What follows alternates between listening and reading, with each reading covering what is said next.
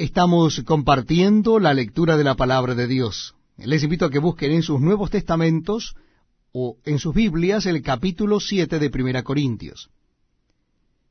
Primera carta del apóstol San Pablo a los Corintios, capítulo 7.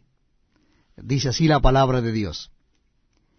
En cuanto a las cosas de que me escribisteis, bueno le sería al hombre no tocar mujer. Pero a causa de las fornicaciones, cada uno tenga su propia mujer, y cada uno tenga su propio marido. El marido cumpla con la mujer el deber conyugal y asimismo la mujer con el marido. La mujer no tiene potestad sobre su propio cuerpo sino el marido, ni tampoco tiene el marido potestad sobre su propio cuerpo sino la mujer. No os neguéis el uno al otro, a no ser por algún tiempo de mutuo consentimiento, para ocuparos sosegadamente en la oración. Y volved a juntaros en uno para que no os tiente Satanás a causa de vuestra incontinencia. Mas esto digo por vía de concesión, no por mandamiento. Quisiera más bien que todos los hombres fuesen como yo pero cada uno tiene su propio don de Dios, uno a la verdad de un modo y el otro de otro.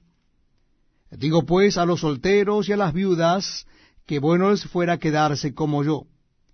Pero si no tienen don de continencia, cásense, pues mejor es casarse que estarse quemando. Pero a los que están unidos en matrimonio, mando no yo, sino el Señor, que la mujer no se separe del marido. Y si se separa, quédese sin casar, o reconcíliese con su marido, y que el marido no abandone a su mujer. Y a los demás yo digo, no el Señor, si algún hermano tiene mujer que no sea creyente, y ella consiente en vivir con él, no la abandone. Y si una mujer tiene marido que no sea creyente, y él consiente en vivir con ella, no lo abandone porque el marido incrédulo es santificado en la mujer y la mujer incrédula en el marido. Pues de otra manera vuestros hijos serían inmundos, mientras que ahora son santos.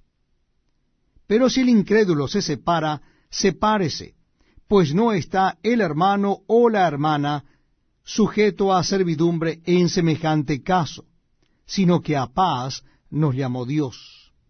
Porque, ¿qué sabes tú, oh mujer, si quizá harás salvo a tu marido.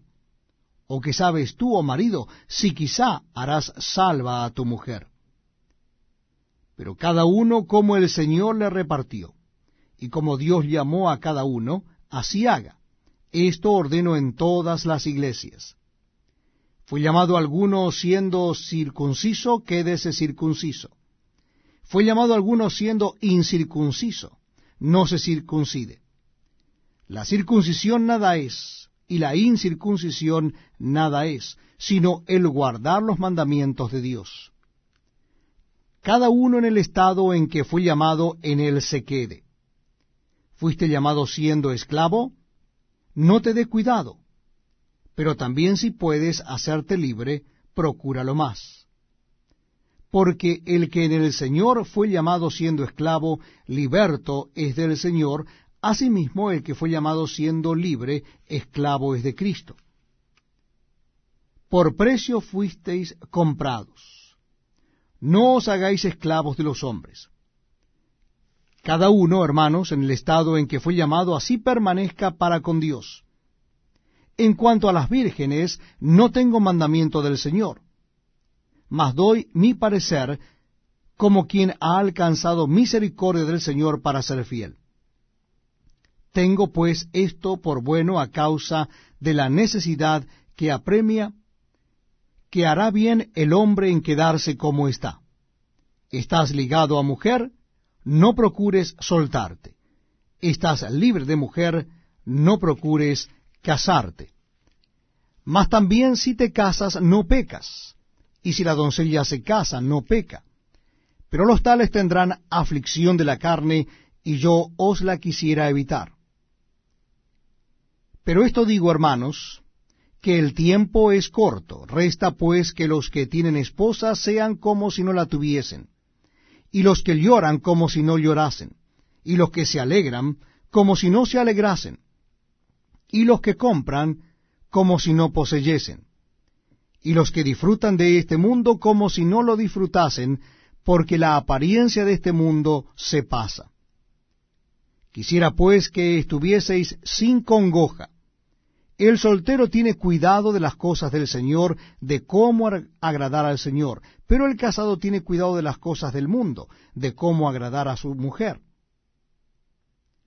Hay asimismo diferencia entre la casada y la doncella.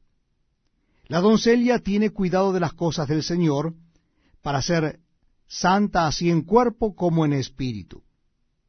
Pero la casada tiene cuidado de las cosas del mundo, de cómo agradar a su marido. Esto lo digo para vuestro provecho, no para tenderos lazo, sino para lo honesto y decente, y para que sin impedimento os acerquéis al Señor.